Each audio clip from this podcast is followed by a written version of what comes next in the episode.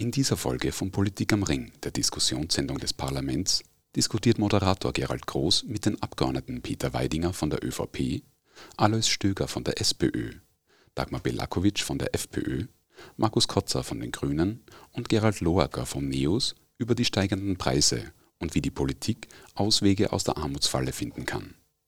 Zu Gast sind Oliver Pitzek vom Momentum-Institut, Christine Meyer-Huber vom Österreichischen Institut für Wirtschaftsforschung und Martin Schenk von der Armutskonferenz. Das Gespräch haben wir am 16. Mai 2022 im Dachfoyer der Wiener Hofburg aufgezeichnet.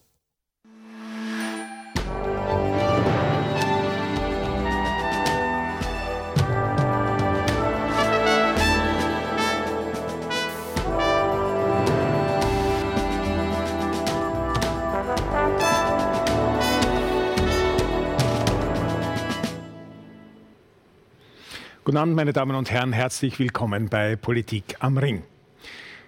Die steigende Inflation spüren wir alle, aber sie trifft einkommensschwache Haushalte ganz besonders hart. Vor allem die Teuerungen beim täglichen Einkauf, bei Energie und Heizen sind für viele existenzbedrohend. Um Härtefälle bei der Sozialhilfe zu vermeiden, hat die Regierung ein Reformpaket geschnürt und verspricht deutliche Verbesserungen.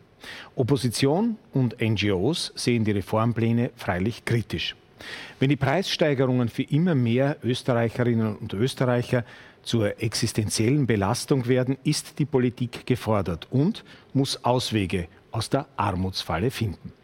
Wie? Darüber wollen wir heute diskutieren und zwar mit Markus Kozer, die Grünen. Schönen guten Abend. Alois Stöger, SPÖ, ebenfalls herzlich willkommen. Gerald Loacker, NEOS, guten, guten Abend. Abend. Dagmar Belakovic von der FPÖ, herzlich willkommen. Und Peter Weidinger von der ÖVP, schönen guten Abend. Guten Abend.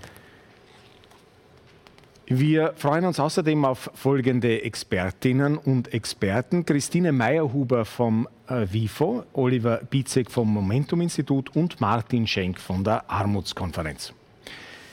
Die türkis-grüne Bundesregierung wird das unter türkis-blau eingeführte Sozialhilfegrundgesetz also adaptieren. Die Begründung, die Erfahrungen seit der Umsetzung hätten gezeigt, dass es flexiblere Rahmenbedingungen braucht. Von Armut betroffene Menschen wurden zum Teil ganz aus der Sozialhilfe ausgeschlossen. Etwa 207.000 Menschen in Österreich beziehen derzeit Sozialhilfe bzw. Mindestsicherung. Zukünftig könnten es mehr werden, da die Regierung die Voraussetzungen für den Bezug lockert.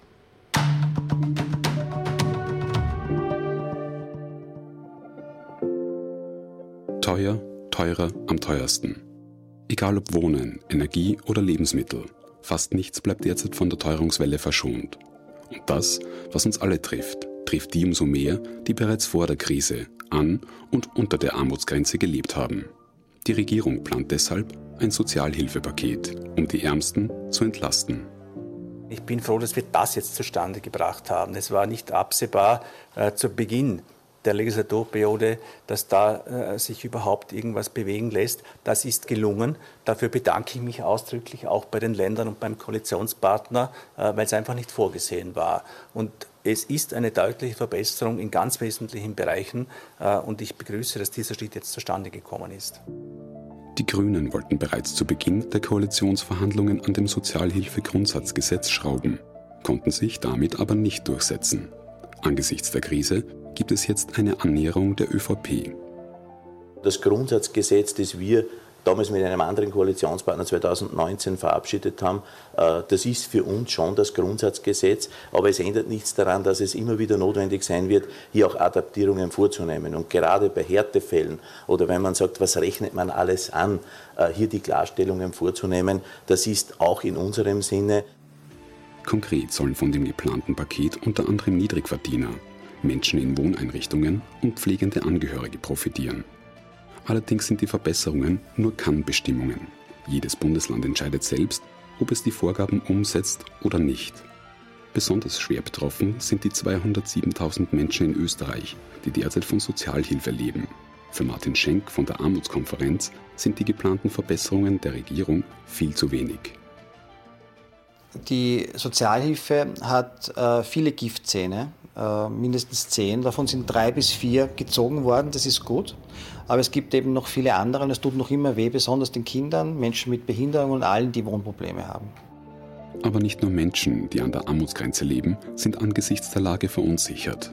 Die Angst vor den Preissteigerungen ist schon längst im Mittelstand angekommen.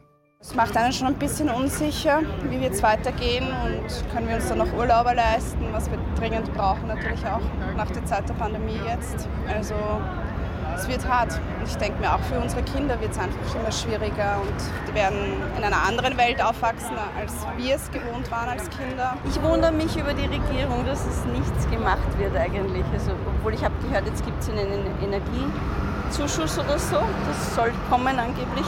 Äh, in der nächsten Zeit, aber man muss sich halt ein bisschen einschränken. Aber ich finde, dass es uns trotzdem in Österreich gut geht. Ja. Es ist wahrscheinlich Jammern auf hohem Niveau, aber es gibt sicher auch Leute, die es mehr trifft. Ich kenne Familien mit mehreren Kindern, die sicher äh, da jeden Euro dann dreimal umdrehen müssen. Es könnten die Firmen sehr wohl äh, noch etwas auffangen, dass es nicht direkt an den Konsumenten, an die Konsumentin weitergegeben werden sollte. Dazu müsse sich auch die Regierung am Riemen reißen.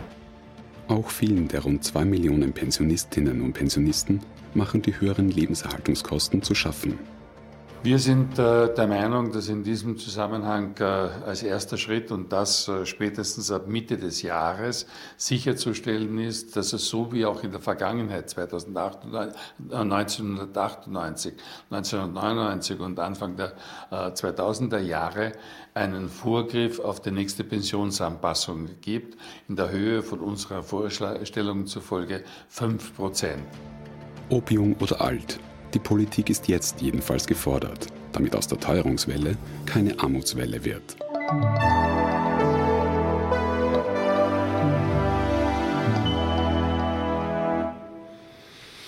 Und im Politik am Ringstudio hat äh, inzwischen neben mir Martin Schenk von der Armutskonferenz Platz genommen. Schönen guten Abend. Guten Herr Schenk, wir haben Sie im Beitrag äh, vorhin ja gehört. Sie haben von den Giftzähnen äh, gesprochen, die es jetzt noch zu ziehen gelte. Wir werden gleich darüber sprechen und diese Giftzähne versuchen auch zu benennen. Lassen Sie mich zunächst aber einmal eine Runde mit den Abgeordneten hier machen. Und ich möchte mit Ihnen, Herr Weidinger, beginnen. Der Clubobmann August Wöginger, den wir auch gerade in dem Beitrag gesehen haben, hat es bestehende Gesetz als ein gut ausgestattetes bezeichnet. Äh, es gehe jetzt um die Vermeidung von Härtefällen, hat er gesagt, aber man werde nicht das gesamte System umkrempeln, auch wenn weitere Anpassungen nie auszuschließen seien. Wie ist das zu verstehen? Ja, wir haben hier eine gemeinsame Grundlage, dass wir Menschen, die betroffen sind, die in besonderen Notlagen sind, dass wir sie unterstützen.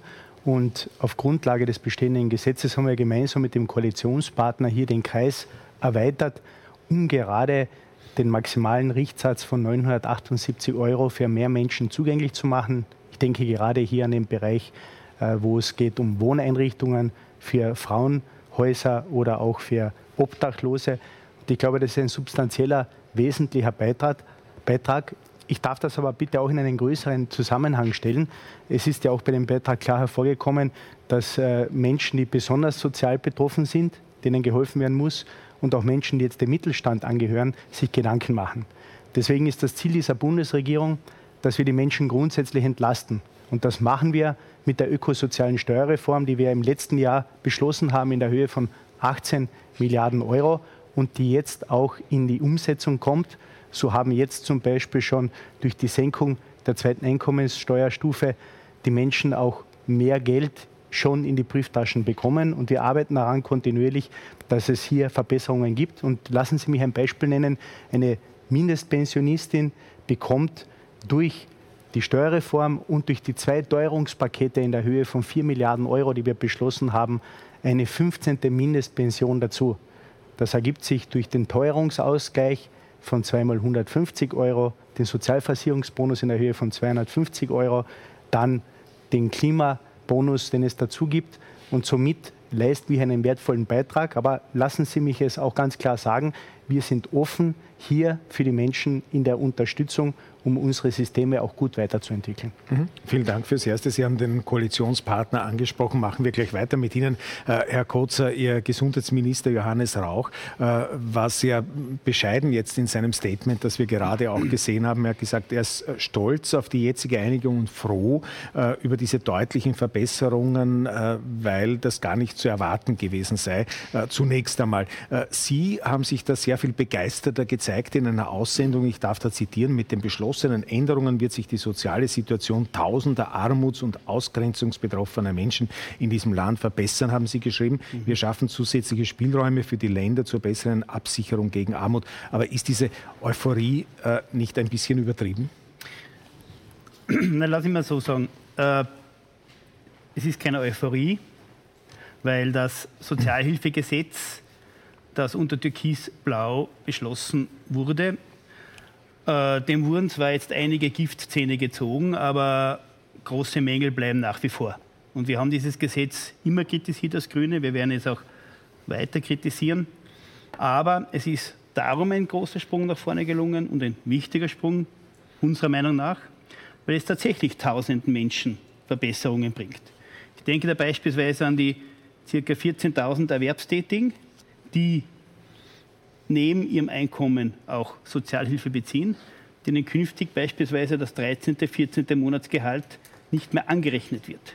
Beziehungsweise die Länder haben die Möglichkeit, das nicht mehr anzurechnen. Und das war ja von Ländern teilweise auch gewünscht, dass das so gemacht wird. Die werden eine deutliche Verbesserung haben. Ausgleichszulagebezieherinnen, Mindestpensionistinnen, die ebenfalls Teile der Sozialhilfe bekommen, beispielsweise Wohnungsunterstützung, auch denen wird das 13., 14. Gehalt nicht mehr angerechnet. Wir haben insbesondere Frauen, die beispielsweise in betreuten Gewaltschutzeinrichtungen sind, die künftig äh, den Anspruch auf die volle äh, Mindestsicherung mit der Sozialhilfe haben werden. Und wir haben auch pflegende Angehörige, die unter Umständen ihre Arbeitszeit haben verkürzen müssen, die deswegen auch um Mindestsicherung aufstocken, denen bislang das Pflegegeld angerechnet worden ist, wenn sie im gemeinsamen Haushalt gewohnt äh, haben. Das Pflegegeld nicht ihres, sondern das Pflegegeld desjenigen oder derjenigen, der oder die zu pflegen ist, das kommt künftig so nicht mehr vor. Also wir haben hier tatsächlich Verbesserungen für Tausende geschafft. Äh, das ist einmal ein wesentlicher, wichtiger Schritt. Äh, der Martin Schenk hat es erwähnt, es wurden einige Giftzähne gezogen. Es gibt noch etliche. Da werden wir auch dranbleiben müssen, dass wir das noch verbessern, so rasch wie möglich, so gut wie möglich und effizient wie möglich. Aber ich halte es gerade jetzt in Zeiten der Teuerung für eine wesentliche Maßnahme, für einen wesentlichen Schritt, wo aber weitere folgen müssen. Das ist, glaube ich, unumstritten. Mhm. Ähm, Frau Abgeordnete Belakovic, es war ja eines der Vorzeigeprojekte unter Türkis-Blau gewissermaßen. ÖVP und FPÖ haben 2019 die damals bestehende Mindestsicherung durch ein neues Sozialhilfegrundgesetz eben ersetzt. Statt Mindeststandards wurden damals Höchstgrenzen ähm, für die Sozialhilfe festgelegt. Die Regelung wurde äh, allerdings Ende 2019 vom Verfassungsgerichtshof in mehreren Kernbereichen aufgehoben. Ähm, sowohl die Verknüpfung mit Sprache Sprachkenntnissen, für die Sie sich vor allem sehr stark gemacht haben, als auch äh, Höchstsätze für Kinder, hat der VfGH als verfassungswidrig anerkannt. Jetzt liegt eben ein angepasstes Sozialhilfegrundgesetz auf dem Tisch. Äh, viel scheint nicht übrig zu bleiben von den türkisblauen Projekten. Wie geht es Ihnen dabei? Also zunächst einmal würde ich nicht sagen, dass nicht viel übrig bleibt. Äh, das, was der Verfassungsgerichtshof äh, aufgehoben hat, dass man die Sprach, also das, was also wirklich sozusagen Kernpunkt eigentlich war bei der Reform, waren ja die Sprachkenntnisse um die Zuwanderung in das Sozialsystem hintanzuhalten. Wir haben damit natürlich ein Problem gehabt. Wir wissen, dass 2015, 2016 Österreich eines der meistbelastetsten Länder war im Bereich der Flüchtlingskrise. Das hängt natürlich auch damit zusammen, dass unsere Sozialsysteme innerhalb der Europäischen Union besonders gut sind und besonders sicher sind. Und genau das war die Intention dieser Reform, die wir durchgeführt haben. Äh, Sie haben vollkommen recht, der Verfassungsgerichtshof hat das anders gesehen. Sprachkenntnisse waren offensichtlich nicht äh, notwendig. Äh, den zweiten wesentlichen Teil, den wir damals geändert haben, hat jetzt die ÖVP wieder aufgegeben. Das war nämlich, die, das war nämlich subsidiär Schutzberechtigte, die eben in der Grundversorgung zu verbleiben haben, bis sie sich selbst erhalten können und eben nicht in die Mindestsicherung gekommen sind. Da ist die ÖVP jetzt offensichtlich einen neuen Weg gegangen und hat sich also von den Grünen wieder auf einen anderen Pfad äh, gehen lassen. Äh, was, was ich durchaus sehr begrüße, ist also, dass man jetzt das 13. und 14. Monatsgehalt nicht mehr anrechnet bei Pensionisten, bei, bei, bei den sogenannten Aufstockern. Äh, was auch, äh, und das war die Intention damals schon, woran es da gehakt ist, dass es also nicht so geklappt hat, das war zum Beispiel in Behinderteneinrichtungen, dass selbstverständlich jeder hier dort als Einzelperson zu werten ist. Äh, in einer Analogie ist das jetzt bei den Frauenhäusern gekommen. Also das ist durchaus etwas, was völlig richtig ist, dass man das genauso macht. Also das, da, da sehe ich jetzt gar kein Problem. Das war ja auch nicht die Intention einer Änderung.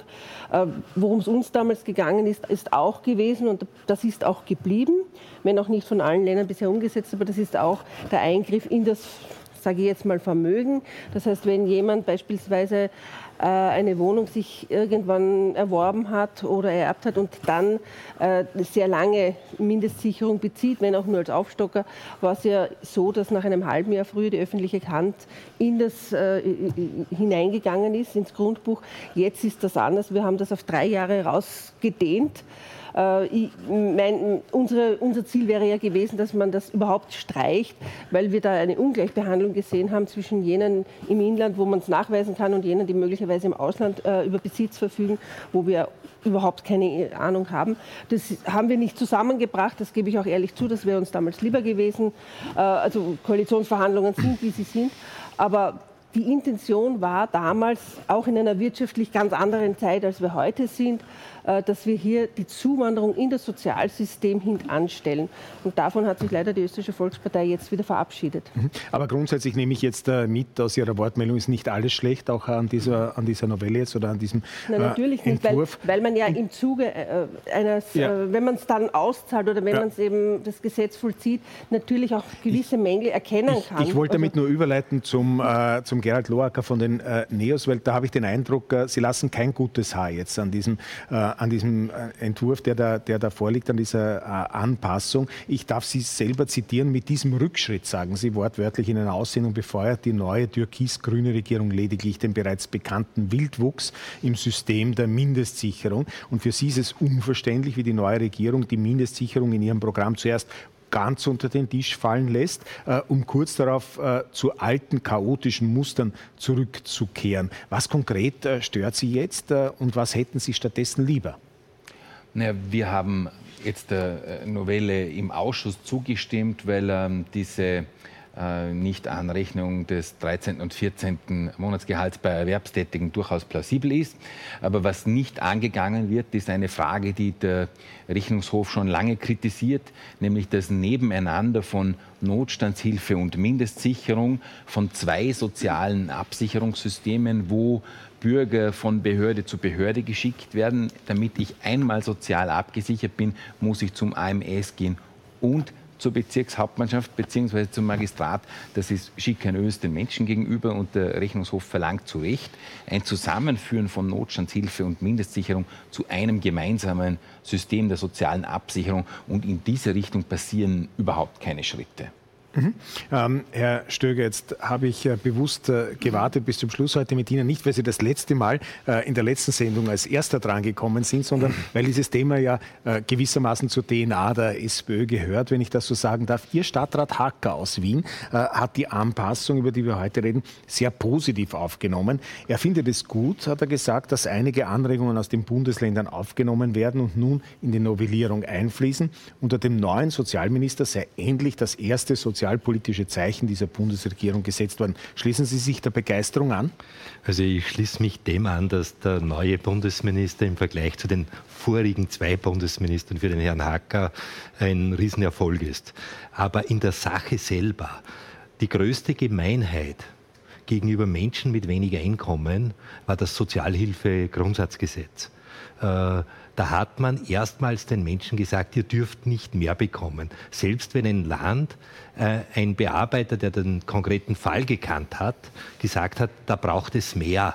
Sondern da hat äh, der Bund, den, der, der ÖVP, äh, Landtagsabgeordneten und in Wirklichkeit äh, äh, den äh, Soziallandesräten gesagt, mehr dürft ihr nicht geben auch wenn es notwendig war.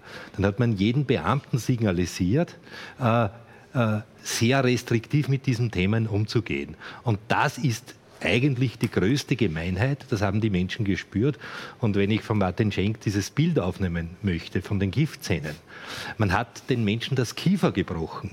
Das Kiefer ist noch nicht geheilt. Jetzt zieht man zwar einen Giftzahn, aber es bleibt noch immer das zerbrochene Kiefer über äh, und es bleiben immer noch äh, Giftzähne äh, im Gebiss. Und daher haben wir dem nicht zugestimmt, weil es im Prinzip ein völlig falscher Ansatz ist, äh, dass man hier Höchstgrenzen definiert, sondern man muss für Menschen mit wenig Einkommen vernünftige äh, Lösungen in ihrer konkreten Situation bringen. Da geht es um Arbeit, da geht es um Einkommen, da geht es um Wohnen äh, und überall dort muss man handeln. Und gerade diese Menschen brauchen auch eine Unterstützung, die brauchen auch Zeit. und man hat den Beamten signalisiert, macht es nicht zu viel, weil es darf eh nichts kosten. Und das ist in Wirklichkeit das zerbrochene äh, Gebiss oder das Kiefer, äh, das man nicht saniert hat. Mhm. Ähm, weil diese Metapher jetzt schon so lange da im Raum steht und äh, sich so großer Beliebtheit erfreut, gewissermaßen. Wir sind übrigens jetzt auch die Gratis-Zahnspangen. Ich weiß gar nicht, vor, vor, welcher Wahl das war. Das war. Da waren Sie noch Sozialminister, glaube ich, damals. Äh, eingefallen in diesem Zusammenhang. Also die Gebisse und die Zähne und die Kiefer müssen immer wieder äh, herhalten für politische Metaphorik. Aber äh, Herr Schenk, jetzt ist so viel die Rede gewesen von diesen Giftzähnen. Welche sind es denn tatsächlich, die noch gezogen werden müssen? Äh, können, Sie da, können Sie da uns äh, mit zweckdienlichen Hinweisen helfen? Ja, das große Problem ist das Wohnen. Ich meine, das ist etwas, was ich auch im Beitrag war. Wohnen ist teuer, Wohnen ist so unleistbar geworden, gerade in den Städten. Je größer die Städte, desto schwieriger. Und das Problem ist, dass in der Sozialhilfe noch die Wohnbeihilfe angerechnet wird. Und das macht Riesenprobleme dort, wo eben die Wohnkosten so hoch sind. Und unsere Einrichtungen, die in der Armutskonferenz zusammengeschlossenen Einrichtungen, betreuen und begleiten im Jahr immerhin 500.000 Menschen, die alle irgendwie Hilfe suchen. Und die Erfahrungen, die wir daraus generieren, sozusagen in den letzten zwei Jahren, haben uns gezeigt, dass das Wohnen, dass diese Anrichtung der Wohnbeihilfe Leute echt äh, unter große Probleme setzt, weil die Wohnungssicherung nicht gesichert ist und wir natürlich dann immer sehr rasch im Delogierungsbereich sind. Und das ist etwas, was wir auf jeden, Platz, auf jeden Fall vermeiden wollen, ist aus auch humanitären Gründen aber auch aus ökonomischen, weil äh, wir wissen, Obdachlosenarbeit kostet trotz allem ökonomisch viel mehr, als den Leuten zu helfen, Wohnung zu sichern. Also Wohnung. Das Zweite ist Menschen mit Behinderung. Hatte ich überhaupt für das Riesentabu, über das redet überhaupt niemand, wie viele Menschen mit Behinderungen, sowohl physischer, chronisch Kranke, als psychischer, als auch sozusagen im klassischen Behindertenbegriff in der ähm, Sozialhilfe sind. Das wissen wir aufgrund der Daten Statistik Austria und wir haben da Riesenproblem. Unterhalt zum Beispiel, das, die, das Problem, dass erwachsene Kinder mit Behinderungen ihre Eltern auf Unterhalt klagen müssen. Das hat es bisher nur in Niederösterreich gegeben. Die neue Sozialhilfe hat es quasi gezwungen, allen Bundesländern, dass die das jetzt machen müssen. Das ist ein Riesenproblem. Äh, das Zweite ist, äh, wir können uns deswegen, äh, die öffentliche Hand zahlt Menschen mit Behinderung, wenn sie in Einrichtungen sind, den vollen Satz wird alles zahlt. Wenn dieselben daheim sein wollen, im mhm. Privathaushalt, also das, was wir als Inklusion bezeichnen, wo wir froh sind, Leute selbstständig, autonom, da fahrt voll dann der Unterhalt und die Sozialhilfe rein. Also wir haben da auch Fehlsteuerungen innerhalb der Sozialhilfe, die kann man als Giftzähne bezeichnen, aber einfach, ich würde sagen, sind auch rein, also rein ökonomisch oder sozialpolitisch sind es Fehlsteuerungen, die man angehen muss. Und was noch als drittes, dann lasse ich schon, ist der Zuverdienst der ist auch ein Riesenproblem, zum Beispiel Kollegen in Linz äh, im psychosozialen Bereich, bei Promente, wo Leute auch in WGs wohnen oder auch in so äh, Beschäftigungsprojekten. Wenn die Person in der Wäscherei dort arbeitet in Linz, dann wird der Zuverdienst beinhart abgezogen mit dem neuen Gesetz. Das heißt nicht einmal sozusagen diese, was wichtig ist auch für Teilhabe, für Dinge, dass da jemand, der jetzt schwer depressiv ist und wieder auf die Füße kommt und in der Wäscherei ein bisschen was arbeitet, wird das Geld beinhart abgezogen, weil in der alten Mindestsicherung auch nicht. Also es gibt da könnte noch ein paar, paar Punkte, aber lassen wir uns einmal noch ein paar Punkte mhm. erzählen. Vielleicht gehen wir äh, gleich wieder zurück in die, in die, in die politische äh, Runde. Ich möchte aber jetzt nicht äh, unbedingt ähm, jetzt äh, zwangsweise jeden äh, diese, diese, diese Frage äh, stellen, sondern ich möchte einfach die Frage in den Raum stellen, wenn Sie so wollen. was Schenk jetzt aufgeworfen hat, das Wohnthema, das Thema mit den, mit den Behinderten, wo Sie gesprochen haben von Fehlsteuerungen innerhalb des Sozialhilfesystems und vielleicht auch dieses Zuverdienstthema. Ähm, wie Sie dazu stehen, beziehungsweise äh, ob es da Möglichkeiten gibt, da vielleicht noch nachzuschärfen? Bitte, wer, wer, wer will als Erster oder Erste? Bitte, Frau Belakovic. Also die Geschichte mit den Behindertenproblematiken, die ist sehr, sehr vielschichtig. Also mhm. das war uns schon seinerzeit bei den Verhandlungen bewusst, dass, es da, dass man da wahnsinnig viel bedenken muss. Äh, da sind wir jederzeit auch bereit, mitzuarbeiten, wenn das von der Regierung natürlich gewünscht wird, weil sie einfach wirklich viele, so viele Aspekte sind, die man wahrscheinlich immer wieder etwas übersieht. Und da ist wahrscheinlich jede Regierung auch dankbar für Inputs, die kommen dann aus der Praxis herein. Das muss man ganz ehrlich sagen, weil es gerade in diesen Bereichen ja, das ist ja nicht, das kann man ja nicht sagen, die, die Menschen mit Behinderung, sondern das ist ja so vielschichtig. Das ist die eine Geschichte. Die zweite Geschichte ist das Wohnen. Das Wohnproblem ist sicherlich ein ganz großes Problem, das aber jetzt massiv äh, natürlich in den letzten Monaten angestiegen ist. Äh, die Frage stellt sich jetzt für mich ganz eine, völlig anders. Die Frage ist ja, warum ist das Wohnen so teuer? Das ist eigentlich die Hauptfrage. Äh, warum sind Menschen, die jetzt ohnehin am, am, am untersten Ende leben, äh, meist, warum sind die in so teuren Wohnungen untergebracht? Warum muss das so teuer sein? Warum sind die, vielfach sind sie ja auch in Sozialwohnungen, die einfach extrem teuer sind. Und da hakt es irgendwo. Da muss man ganz offen und ehrlich sagen, da passt etwas nicht mehr zusammen in unserem System.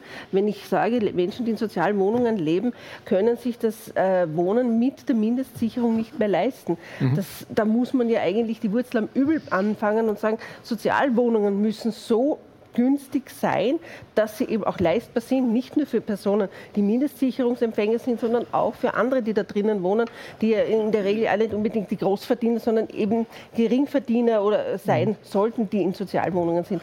Und ich glaube, da muss man ganz anders ein, reinfahren. Und das Thema Wohnen ist ja ein riesengroß, eine riesengroße Baustelle in unserem Land, die man ja jetzt auch einmal angehen müsste von der Bundesregierung. Mhm. Okay, hatten wir auch schon eine Sendung dazu, aber wird äh, nicht nein, die letzte nein, gewesen sein, weil dieses Thema natürlich, natürlich. Äh, auch immer virulenter noch äh, wird. Äh, Herr Stöger. Wir haben 2011 eine bedarfsorientierte Mindestsicherung gemacht. Das war ein ganz anderes Konzept, nämlich die Bedarfe für Menschen, die in, an der Armutsschwelle leben, zu verbessern.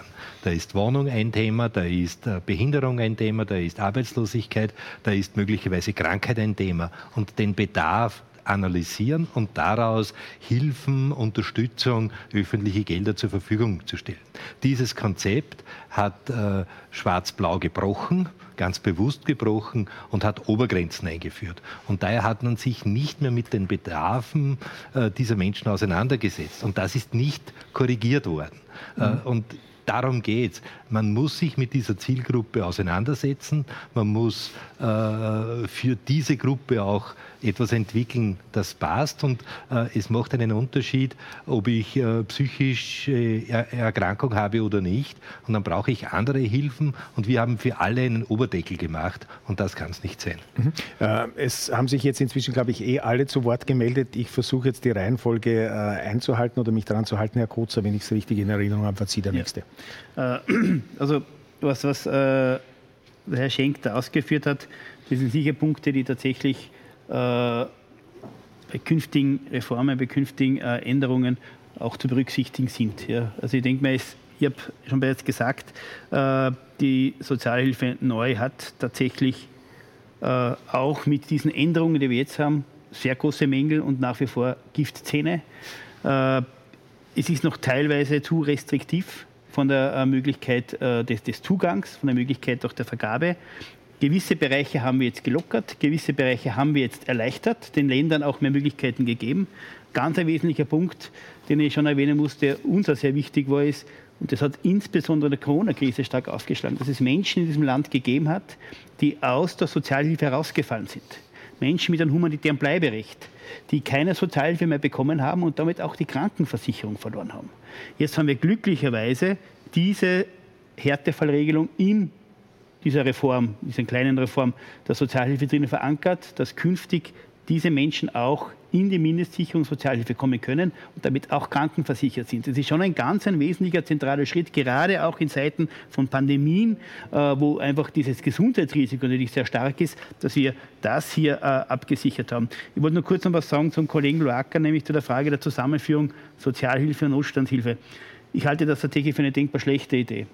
Nicht zuletzt, die Pan einerseits ist die Notstandshilfe tatsächlich eine Versicherungsleistung aus der Arbeitslosenversicherung und wird eben nicht an den Bedarf und nicht an der Haushaltseinkommen bemessen, sondern steht eben Menschen, die in Arbeitslosigkeit sind, die länger in Arbeitslosigkeit sind, zu. Und gerade in der Pandemie, in der Krise, hat diese Notstandshilfe der Sozialhilfe auch deutlich überwies, äh, überlegen äh, gezeigt und das deutlich überlegen erwiesen. Wir haben sehr rasch äh, die Notstandshilfe erhöhen können. Die Notstandshilfe, von der immer mehr Menschen betroffen waren, weil sie länger arbeitslos waren in der Pandemie, haben die Familieneinkommen auch gestärkt, haben die Haushaltseinkommen gestärkt, weil sie eben nicht an einem Bedarf und einem äh, Mindesteinkommen oder einem Maximaleinkommen in den Haushalten entsprechend äh, äh orientiert waren. Und darum sind wir auf jeden Fall dafür, dass die Notstandshilfe erhalten bleiben muss und äh, im Gegenteil die Sozialhilfe noch in weiteren Schritten, wenn es die entsprechenden Mehrheiten gibt und es entsprechend auch zulässt, noch verbessern, äh, um tatsächlich dieses letzte soziale Netz, ja, das wirklich gegen Armut absichern sollte und das teilweise zu wenig macht, ja, noch besser wird und noch stärker wird. Ich glaube, das haben sich die Armen vor allem verdient in diesem mhm. Herr Weiding und dann Loacker. Also zunächst halte ich fest, wenn Sozialstadtrat Peter Hacker von der SPÖ das hier als einen großen Schritt sieht, dann ist das äh, als solches auch wertzuschätzen und anzuerkennen. Und ich möchte nur das von Ihnen verwendete Bild mit dem gebrochenen Kiefer äh, zurückweisen. Ich glaube, wir leben in so ernsten Zeiten, wenn man nur ein paar hundert Kilometer äh, in die Nachbarschaft schaut, dass wir hier keine martialische Ausdrucksweise hier notwendig haben. Ich glaube, wenn man sich auch anschaut, warum das Sozialhilfegesetz entstanden ist, wie es auch früher ausgeführt wurde von der Kollegin Belakovic, war ja ganz klar das Ziel, dass wir eine Einwanderung ins Sozialsystem aus anderen Ländern verhindern wollten. Und wir haben hier eine ganz klare Politik verfolgt, der wir auch treu bleiben. Wir anerkennen den Rechtsstaat. Der Verfassungsgerichtshof hat hier eine Erkenntnis gezeigt. Da war ein Reformbedarf in einem Punkt da. Den sind wir auch nachgekommen. Und jetzt, geschuldet der Pandemie, durch Corona haben wir natürlich auch das Sozialhilfegesetz angepasst, weil sich die Lebensverhältnisse für die Menschen verändern. Und ich halte es hier ganz klar mit äh, unserem Clubobmann Gust Böginger, der klar gesagt hat, Gesetze brauchen auch immer Anpassungen, wenn es Härtefälle gibt als solches. Das heißt, hier werden wir auch uns in Zukunft jedes Detail her anschauen. Ich glaube aber, dass es auch notwendig ist, dass wir das hier in den gesamten Kontext stellen mit den Teuerungspaketen, die wir extra geschnürt haben, um Geld Menschen zu geben, die besonders betroffen sind, wie die Gruppe, von der wir jetzt sprechen. Ich denke hier aber auch an die Mindestsicherungsbezieherinnen, ich denke hier an die Ausgleichszulagenbezieher, an äh, Stipendiaten und äh, auch an, an Studenten, die hier Beihilfe beziehen.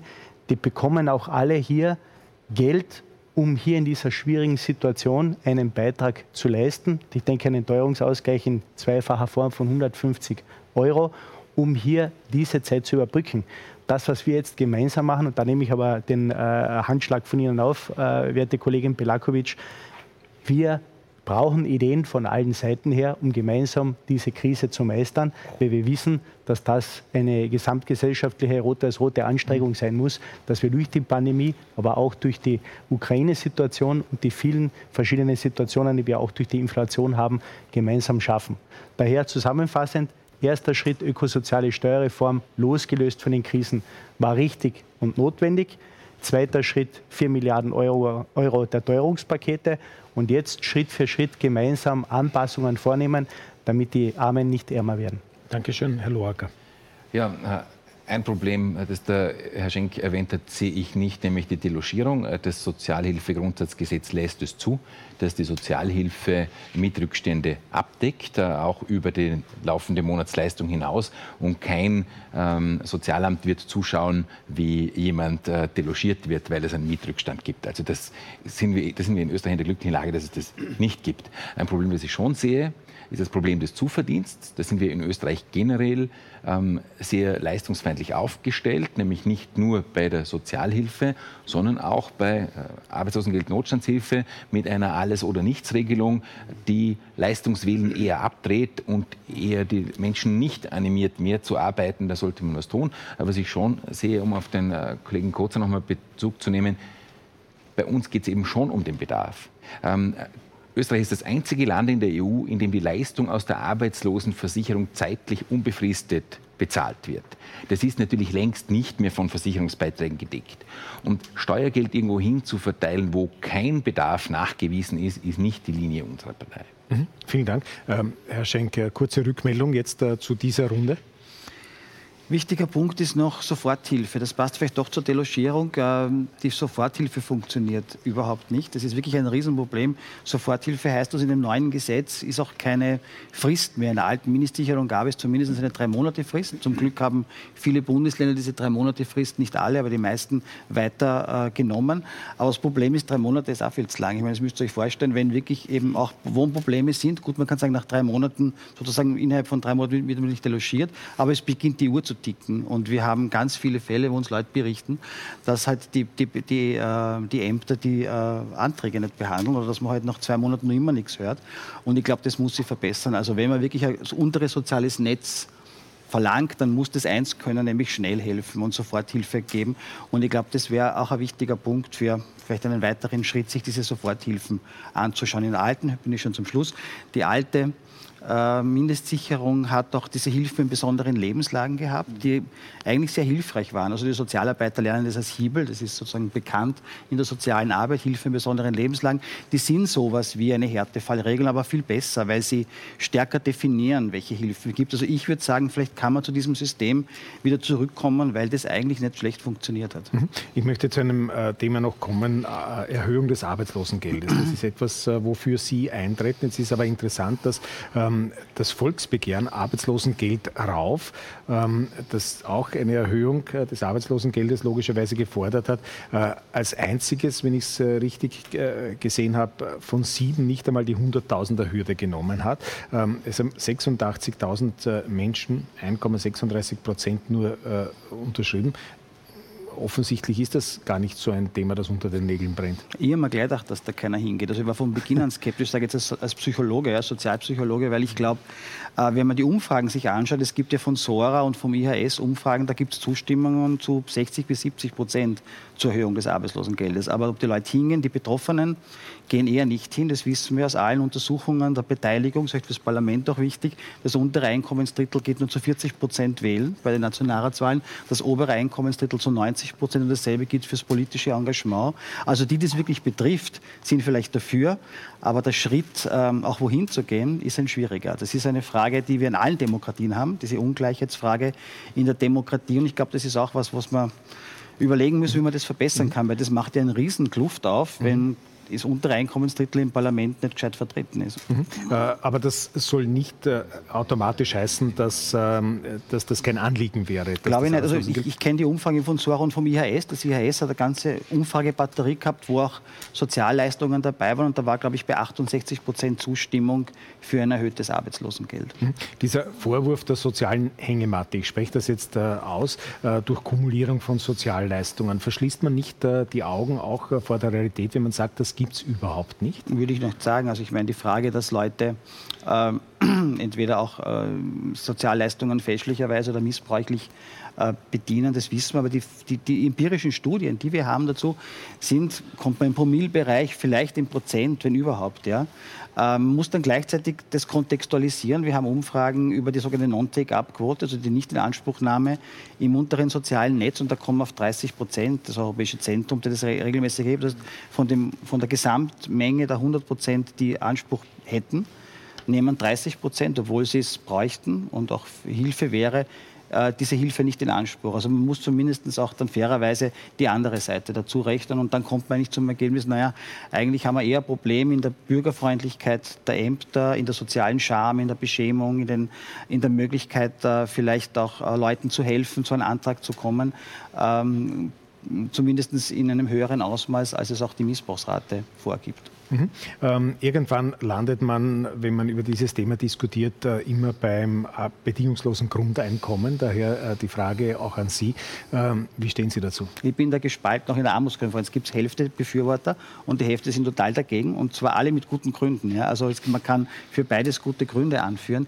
Ich selbst würde sagen, das wäre sozusagen, glaube ich, ein, ein, pragmatischer Zugang, dass wir uns den Anfang und den, das Ende des Lebens nehmen. Also die, beim Kind eine Art Kindergrundsicherung überlegen. Gibt es ja auch Modelle und am Schluss sowas wie eine Grundpension. Österreich hat zwar die Ausgleichszulage, aber im Vergleich zu Dänemark ist es keine Grundpension. Also man könnte sagen, beginnen wir, dann haben wir so das Problem in der Erwerbstätigkeit ausgespart, zumindest bei den Kindern und im Alter. Da könnten wir schon sowas, über sowas diskutieren. Mhm, dann sage ich äh, danke. Äh, es gibt äh, noch Wortmeldungen aus der Politik. Äh, Herr Abgeordneter Stöger. Wissen Sie, bei der Grundsicherung ist es so, äh, da stellt sich die Frage, auf welcher Höhe findet sie statt. In Griechenland hat die Troika eine Grundsicherung von 300 Euro vorgeschlagen äh, und damit äh, hat man es den Menschen noch viel, viel schlechter gemacht. Und ich glaube, das ist das, das, das entscheidende Thema. Wir brauchen differenzierte, unterschiedliche Formen, wie man den Menschen hilft. Insofern braucht man eine bedarfsorientierte Mindestsicherung, wo sich äh, die Menschen in den Sozialämtern mit ihrem Klientel auseinandersetzen.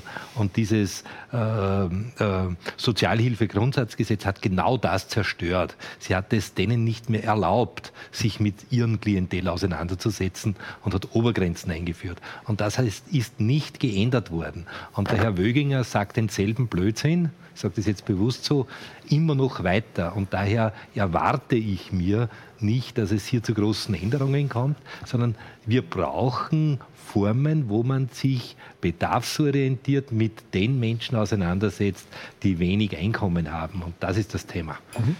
Frau Belakovic.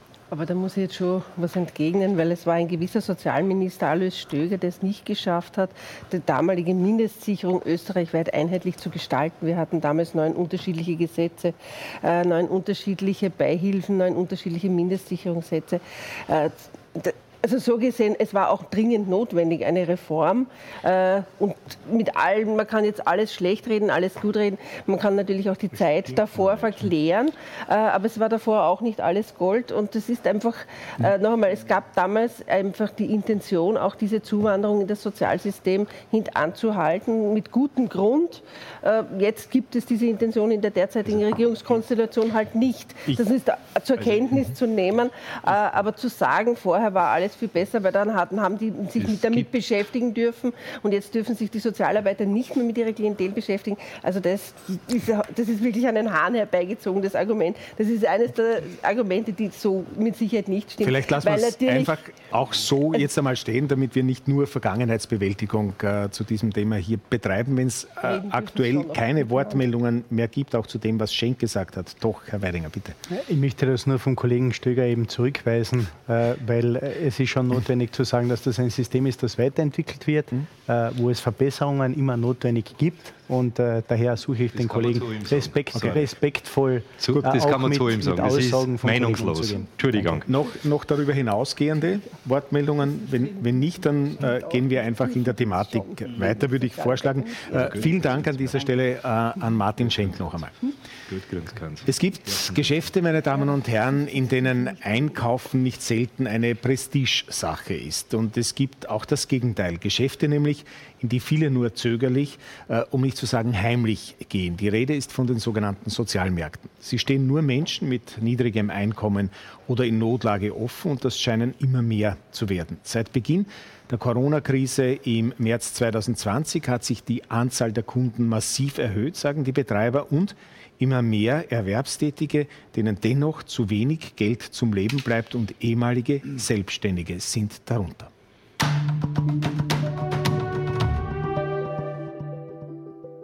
Mittwoch, kurz vor 10 Uhr vor dem Sozialmarkt im 22. Bezirk in Wien. Eine Menschentraube wartet vor dem Eingang auf die Öffnung des Marktes, um kostengünstige Lebensmittel zu kaufen. Auch Ernst Weinrauch kauft hier seit mehr als sieben Jahren ein. Seine Pension reicht einfach nicht mehr für die Anschaffungen des täglichen Lebens. Die Rechnungen häufen sich und der Wiener ist froh, sich etwas Geld sparen zu können. Ohne Sozialmarkt würde sein Leben anders aussehen. Ich würde dann wirklich in einer Armut leben. Ich kann dann froh sein, gut, dass ich da das Haus habe, was nicht mir gehört, ne? dass ich da vielleicht anbauen kann, Erdäpfeln dann oder sonstiges an Lebensmitteln und kann man nichts leisten. Ne? Das ist es. Ganz einfach. Ich müsste dann ganz sparsam leben. Vor rund zwölf Jahren ist Ernst Weinrauch in Pension gegangen. Anfangs konnte er noch gut leben von seinen Ersparnissen. Doch mittlerweile ist er Stammkunde im Sozialmarkt. Schamgefühl hat er deswegen keines mehr. Am Anfang muss ich ehrlich sagen, habe ich mir auch gedacht, mein Gott, hoffentlich sieht man nicht, der was kennt. Also meine Kinder wissen es sehr wohl. Die würden mich auch sponsern und auch ich will nicht.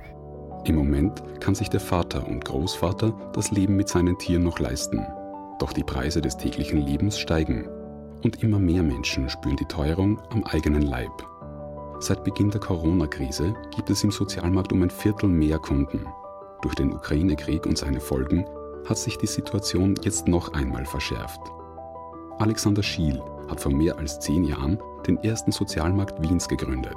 Seine Klientel hat sich in der letzten Zeit allerdings verändert. Es sind sehr viele gekommen, die hätten eigentlich nie gedacht, dass sie in einen Sozialmarkt einkaufen müssen, die auch nie davon gehört haben, aber die mittlerweile durch auch die Teuerungswelle, durch die Umstände einfach gezwungen sind, äh, Lösungen zu finden und das Einkaufen bei uns einfach die sinnvollste Lösung und die schnellste Lösung, wo man sich Geld ersparen kann. Und derzeit ist kein Ende der Situation in Sicht. Ernst Weinrauch ist dankbar für das Angebot, denn ohne Sozialmarkt müsste er mit massiven Einschränkungen leben.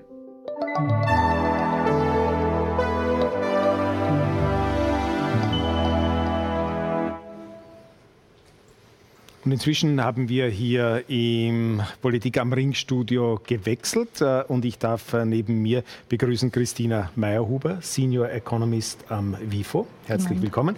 Und Oliver Pizek, Chefökonom des, äh, ich glaube, das kann man so sagen, linken Thinktanks Momentum Institut. Herzlich willkommen. Guten Abend. Ähm, Frau Meyerhuber, ich möchte mit Ihnen gerne beginnen. Sie sagen ja zu diesem Thema, über das wir heute reden, ähm, es gibt da ein strukturelles äh, Problem, das durch kurzfristige Hilfen nicht ähm, behoben werden kann. Welches strukturelle Problem meinen Sie und wie könnte man dieses beheben?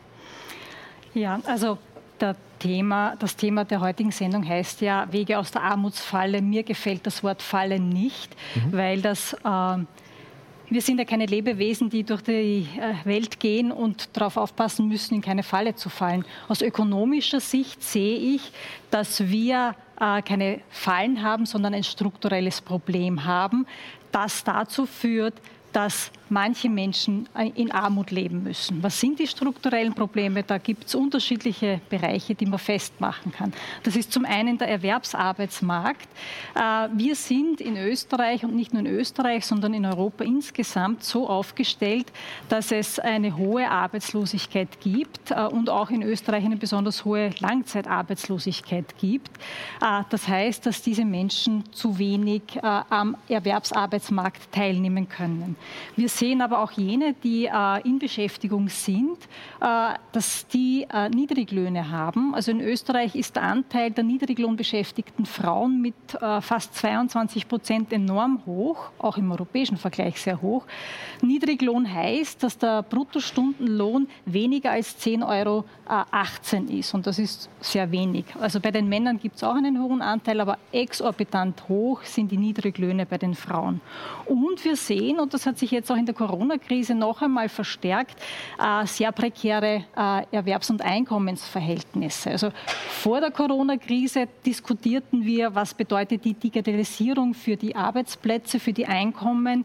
Jetzt in der Corona-Krise haben wir gesehen, äh, dass besonders im Bereich der selbstständig Erwerbstätigen deren deren Geschäftsgrundlage sozusagen im Lockdown weggefallen ist oder geschlossen wurde, dass die sehr prekäre Einkommensverhältnisse haben.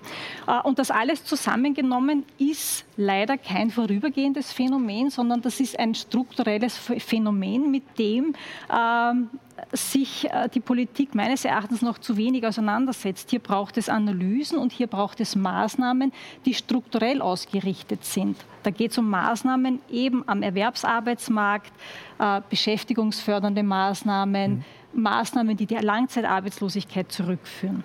Das ist sozusagen der Erwerbsarbeitsmarkt, aber auch im institutionellen Gefüge, und das wurde ja im ersten Teil schon ganz gut angesprochen, äh, die Sozialhilfe ist von der Höhe her äh, so gering, dass das ein Einpersonenhaushalt sozusagen unter der Armutsgefährdungsschwelle mhm. lebt. Also hier gibt es auch Nachholbedarf. Mhm. Äh, jetzt haben Sie äh, einiges angesprochen und durchaus auch sehr substanzielle Kritik geübt. Ich weiß schon, es ist nicht Ihre Aufgabe, sondern eigentlich die Aufgabe jetzt der Politik natürlich zu sagen, Vorschläge zu machen. Aber können wir es ein bisschen konkretisieren? Was wären so Vorschläge, was wären Möglichkeiten, um da aus, dieser, aus diesem strukturellen Problem herauszukommen? Äh, existenzsichernde Löhne hätte ich mitgenommen, das ist einmal eines offensichtlich. Äh, wie erreicht man das? Na einem Schritt davor, glaube ich, ist es schon wichtig, sich mal Zeit zu nehmen und nicht nur für die nächsten Monate oder für das nächste halbe Jahr Politik zu machen, mhm. sondern mittel- und langfristig. Und das mhm. ist sozusagen der ökonomische, die ökonomische Perspektive ist nicht eine Perspektive, die auf die äh, Legislaturperiode abzielt, sondern darüber hinausgeht. Und das wäre der erste Schritt, langfristig oder mittel- und langfristig, mhm. da reden wir von fünf mhm. Jahre und mehr, zu denken und sich mhm. hinzusetzen und sozusagen Pläne zu machen. Und vor so einer mittel- und langfristigen Perspektive hat beispielsweise die Lohnpolitik eine entscheidende Rolle zu spielen. Äh, und da diskutieren wir jetzt aber äh, sozusagen dieses im in der jetzigen Teuerungswelle nicht vor diesem Hintergrund, dass das Einkommen eben für eine große Gruppe von Erwerbstätigen nicht ausreichend ist, mhm. Äh, dass sogar Erwerbstätige äh, auf die Sozialhilfe zurückgreifen müssen, um hier aufstocken zu müssen. Mhm. Ähm, Herr Bitzig, ich habe mir die ersten Wortmeldungen äh, bzw. Reaktionen des Momentum-Institutes auch ähm, äh, zu dieser Anpassung jetzt äh, angesehen und da heißt es, es gibt zwar einige Verbesserungen, aber es muss und auch hier wieder an grundsätzlichen Schrauben noch gedreht werden. Äh, adressiert werden da vor allem auch die Armutsgefährdungsquote bei Alleinerzieherinnen und äh, die Armut äh, bei Kindern. Was ist denn da konkret zu tun aus Ihrer Sicht? Ja, also wir sehen tatsächlich, ähm, Alleinerziehende haben ein großes Problem, sind meistens Frauen, ähm, haben dann äh, sehr ähm, Kinder, die äh, dann unter diesen Armutsverhältnissen leben müssen. Wir sehen es auch bei den Langzeitarbeitslosen. Jede zweite langzeitarbeitslose Person äh, ist armutsgefährdet. Also da ist tatsächlich viel zu tun und ich glaube, wir haben jetzt auch gesehen, in der Pandemie haben zum ersten Mal, ähm, musste die Bundesregierung erkennen, diese, diese Sozialleistungen, die wir haben, haben nicht ausgereicht, hat deswegen mit Einmalzahlungen nachgeschossen. Ähm, jetzt haben wir die Teuerung, äh, wir sehen schon wieder, es reicht nicht aus, äh, jetzt macht man wieder Einmalzahlungen. Also ich denke, wir sollten einmal von diesem äh, Grundsatz da Einmalzahlungen, immer mhm. dann, wenn man irgendwas braucht, dann macht man irgendwas, äh, wegkommen und grundsätzlich einmal die äh, verschiedenen Sozialleistungen auf ein Niveau bringen, dass wir endlich über diese Armutsgefährdungsschwelle drüber sind oder zumindest dort sind. Ne? Was heißt das? Äh, bei der Mindestsicherung bzw. Sozialhilfe, wie sie jetzt heißt, äh, ist es ja so, dass, wir, dass da äh, für eine einzelne Person 300 Euro fehlen, um auf dieses Niveau zu kommen. Für eine für die durchschnittliche arbeitslose Person oder eine Person in der Notstandshilfe fehlen ebenfalls 300 Euro. Für die, eine Person mit einer Mindestpension fehlen 150 Euro, um, über, um diese Armutsgefährdungsschwelle zu überschreiten und damit zumindest halbwegs einmal vor Armut geschützt zu sein. Mhm. Ähm, also da müssten wir eigentlich diese Sozialleistungen auf dieses Niveau äh, raufbringen. Und der zweite Punkt äh, neben dem wäre es zu sagen, na gut, wir haben jetzt eine Teuerung, dadurch werden die Sozialleistungen auch weniger wert. Wir sehen das äh, beispielsweise bei der Familienbeihilfe, bei der Studienbeihilfe, da wird jetzt etwas gemacht. Ähm, aber also bei diesen Sozialleistungen sehen wir einfach, dass die ähm, dass in den letzten 20 Jahren, die schon nicht mit der Teuerung mitgehalten haben, also die haben an Kaufkraft verloren 20, äh, 30 Prozent circa. Und jetzt haben wir noch einmal diese große Teuerung aktuell. Seit Anfang des Jahres haben diese Sozialleistungen äh, schon 36 Millionen an Kaufkraft verloren insgesamt. Also auch da müsste man die Sozialleistungen aufwerten, diese Kauf, diesen Kaufkraftverlust ausgleichen und dass die eben mit der Teuerung mitsteigen können. Mhm. Ähm, weil von Frau Meyerhuber auch der Arbeitsmarkt äh, bereits angesprochen worden ist, äh, beziehungsweise die Beschäftigungspolitik, ähm, möchte ich äh, auch diese Frage an Sie noch richten. Sie fordern ja einen Paradigmenwechsel, wenn ich das richtig äh, verstanden habe, von aktiver zu aktivierender Beschäftigungspolitik, äh, wie das, wie das ähm, entsprechende ähm, schriftliche Stellungnahmen des Momentum-Institutes auch nahelegen. Was konkret meinen Sie aber damit? Naja, ich denke, äh, also es, ist natürlich richtig, dass wir in der Krise auch gesehen haben, dass das Arbeitslosengeld zu niedrig ist. Also einerseits klar, man muss äh, das Arbeitslosengeld erhöhen, die Notstandshilfe erhöhen, äh, um hier eben die Armut zu bekämpfen. Aber ähm, es gibt auch weitere Vorschläge darüber hinaus, dass man eben nicht nur sagt, okay, man setzt nur auf Geldleistungen, sondern äh, man setzt auch ähm, auf zum Beispiel das Prinzip, dass man jeder arbeitslosen Person, wenn sie mal eine gewisse Zeit arbeitslos ist, einen, ein Jobangebot macht. Dafür bräuchte es dann so etwas wie eine Jobgarantie, nennt sich das. Ähm, das wird aktuell in einem Pilotversuch in einer kleinen Gemeinde in Niederösterreich, im Mariental, ausprobiert. Mhm. Es, wird, äh, es gibt international viele Initiativen in vielen Ländern jetzt. Man ist da in der Arbeitsmarktpolitik wieder etwas zurückgekehrt, in Frankreich, in Deutschland, in Luxemburg, wo man gesehen hat, okay, man muss für eine bestimmte Personengruppe, die halt eben äh, länger arbeitslos ist und dann deswegen auch in dieser Falle ist, weil wenn ich einmal über acht Monate arbeitslos bin, dann sagt normalerweise auch ein Unternehmer, hm, das ist mir zu riskant, diese Person, das will ich nicht, das tue ich mir nicht mehr an, auch wenn die perfekt arbeitsfähig ist. Also da sehen wir eine gewisse Diskriminierung und deswegen, äh, glaube ich, brauchen wir hier äh, einfach Jobs für die Leute. Ne? Also dass wir nicht nur die Arbeitslosigkeit finanzieren, nicht nur die Geldleistung finanzieren, sondern auch sagen, wir finanzieren mit diesem Geld Jobs. Das kostet etwas mehr, das stimmt. Also da müsste man nochmal 50 Prozent draufschlagen vom Arbeitslosengeld. Dafür könnten wir damit die, die Langzeitarbeitslosigkeit effektiv abschaffen. Mhm. Äh, degressives Arbeitslosengeld, also dass man am Beginn mehr zahlt äh, und es dann äh, in innerhalb kürzerer Zeit sozusagen sehr schnell weniger wird. Äh, da sind Sie dagegen. Können Sie auch noch erklären, warum?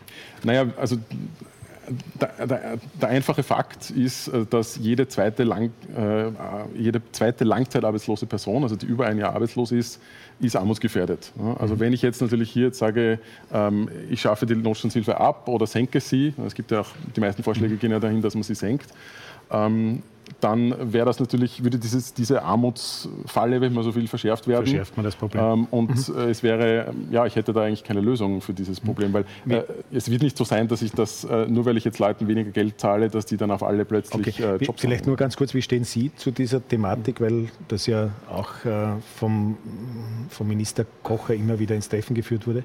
Na, ich würde das gerne in einen größeren Kontext stellen. Die Zahlung an Arbeitslose ist eine Geschichte, aber der Arbeitsmarkt, nämlich die Arbeitsnachfrage, Nachfrage äh, der Unternehmen ist eine andere Geschichte. Und da sehe ich äh, mindestens genauso einen großen Handlungsbedarf, äh, nämlich dass Unternehmen verstärkt äh, Anreize äh, bekommen, äh, ältere Arbeitslose oder auch Menschen, die nicht mehr 100 Prozent leistungsfähig sind, sondern die vielleicht nur mehr 90 Prozent oder 80 Prozent leistungsfähig sind, dass die einen Job finden und dass die beschäftigt werden. Und hier herrscht meines Erachtens in Österreich dieses Prinzip alles oder nichts. Entweder sind die Menschen voll mhm. leistungsfähig, dann haben sie die Möglichkeit zu arbeiten, oder sie sind nicht voll leistungsfähig und dann haben sie auch nicht die Chance, die verbleibende Arbeitsfähigkeit einzubringen. Und hier sehe ich die Unternehmen sehr stark, würde ich die Unternehmen stärker in die Pflicht nehmen. Mhm. Ähm, vielen Dank. Ich glaube, das ist viel Material äh, zum äh, Diskutieren und viel Stoff zum Diskutieren. Äh, wer will den Anfang machen? Ich äh, lasse es jetzt einmal ganz offen. Bitte, Herr Weiding. Ja, also grundsätzlich ist festzuhalten, dass Arbeit ein essentieller Bestandteil ist für ein sinnerfülltes Leben. Das ist eine Auffassung, die wir ganz klar vertreten. Und deswegen sollte es auch die Möglichkeit geben, dass derjenige, der mehr arbeitet, mehr Leistung erbringt, auch mehr davon bekommt. Daher haben wir losgelöst von der Krise, und da möchte ich vielleicht auf das Argument von, von, von MIFO, was Sie heute vertreten, auch hier eingehen, haben wir den Grundsatz in der Bundesregierung, die Menschen, vor allem die arbeitenden Menschen, zu entlasten, dass es hier einen besonderen Anreiz gibt. Und ich glaube, gerade auch der Reformprozess vom Herrn Bundesminister Kocher geht in die Richtung. Er hat hier Stakeholder eingeladen, also alle verschiedenen äh, Richtungen, Arbeitnehmerschaft, Unternehmerschaft, um hier Ideen zu sammeln. Und der wird Ende Juni hier auch ein konkretes Paket zu diesem Thema vorschlagen. Für uns ist dabei besonders wichtig, dass das Prinzip Leistung muss sich auszahlen auch äh, umgesetzt wird. Aber ich sage auch ganz klar, der österreichische Arbeitsmarkt kann es sich nicht leisten, Menschen zurückzulassen. Aus dem humanitären Grund heraus, aber natürlich auch, weil das wurde auch als Argument angeführt, wir brauchen individuelle Unterstützungen mit einer aktiveren Arbeitsmarktpolitik. Hier ist viel Gutes äh, in der Vergangenheit passiert, aber hier braucht es natürlich auch Nachschärfungen. Ich denke gerade an die Transformation, Stichwort Green Jobs wo wir hier gemeinsam in der Bundesregierung ja auch äh, an einem Fonds arbeiten, um die Betriebe und vor allem die Menschen hier in diesem Bereich auch zu stärken, um sie mitzunehmen, um unsere selbst gesteckten äh, Ziele auch äh, zu erreichen. Ähm, und abschließend darf ich hier noch anfügen, dass vor allem das degressive Arbeitslosenmodell doch eines ist, das hier besondere äh, Bedeutung hat. Und äh, wie es äh, auch vom Seiten Momentum-Institut angesprochen wurde, ähm, haben wir die Studienbeihilfe erhöht, nämlich um 8,5 bis 12 Prozent. Und das leistet gerade für die 50.000 Berechtigten in Österreich auch einen Beitrag, um jetzt in der Wohn-Mietsituation, aber auch um die Lebensstände hier auch äh, kurz- und mittelfristig zu verbessern. Mhm. Bitte sehr, gibt es noch Wortmeldungen zu dem Gesagten? Bitte sehr, Frau Belakovic. Ja, ich, ich, bin der Meinung natürlich, dass wir ein großes strukturelles Problem haben. Das ist sicherlich etwas, was man mittelfristig wird angehen müssen. Äh, ich glaube nur, dass man die Bürger jetzt nicht mehr vertrösten kann auf eine mittelfristige Strukturreform, äh, weil wir derzeit in einer sehr angespannten Situation sind. Das heißt, wir brauchen wahrscheinlich beides. Wir brauchen natürlich äh, einen, einen, ein Angehen des Arbeitsmarkts, eine, eine Reform in der Struktur. Das stelle ich gar nicht in Abrede, aber was es trotzdem braucht, ist jetzt konkret äh, Hilfestellungen, die sehr rasch gehen. Und da braucht es halt schon äh, auf der einen Seite im Einkommensbereich äh, etwas, das, das einfach mehr überbleibt. Das heißt, Senkung von Lohnsteuer wäre notwendig. Ich glaube auch, dass es ganz dringend bräuchte, jetzt eine eben die vorgezogene Pensionserhöhung, um hier einfach für für, für, die Betroffenen eine Möglichkeit auch zu haben, jetzt mit diesen Preissteigerungen, die sich ja in keiner Weise abgebildet haben in den Lohn- bzw. Pensionserhöhungen des letzten Jahres. Ich, meine, ich möchte nur daran erinnern, Pensionisten ab einer Pension von 1300 brutto haben 1,8 Prozent Erhöhung. Das heißt, die haben einen enormen Verlust, äh, müssen aber auch die Preissteigerungen stemmen.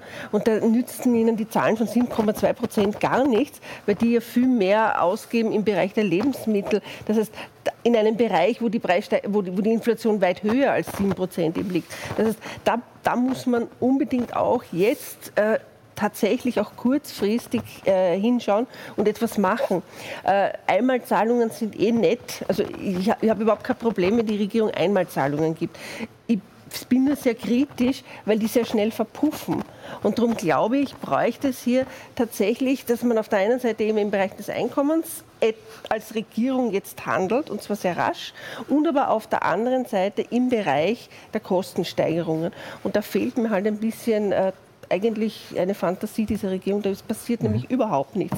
Mhm. Weder im Bereich der Energie äh, wird etwas gemacht, um diese Preissteigerungen einzudämmen, äh, noch der Treibmittel. Und vielleicht schauen wir, ein, ob die Fantasie ein ganz konkreter Punkt. Ja, ist, ich, schon, aber ich möchte schon fertig sagen, weil ich weiß ja, dass nichts kommt. Also es ist bis jetzt nichts gekommen, beispielsweise im Bereich der Lebensmittel. Ja, okay. Und da ist überhaupt nichts ersichtlich.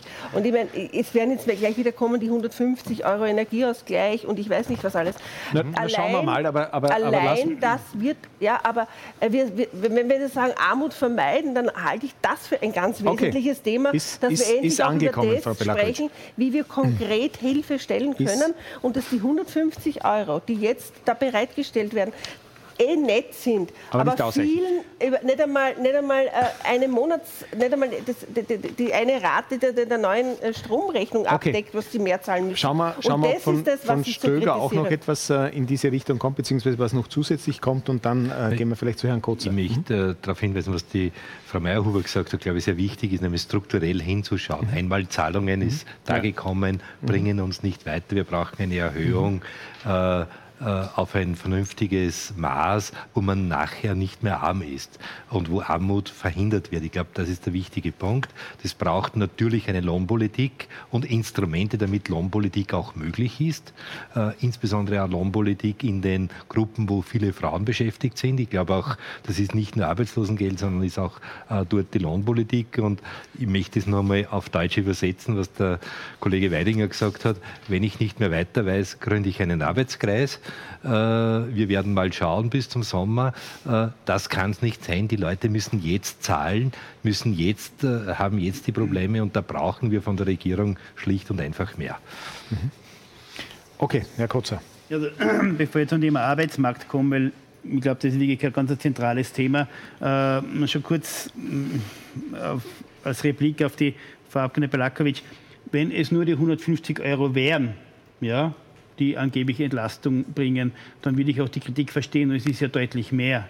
Wir haben ein sehr umfassendes Paket geschnürt von Senkung von Energieabgaben, von Senkung äh, von der, äh, Öko, vom Ökostrombeitrag, vom Teuerungsausgleich für besonders vulnerable Gruppen.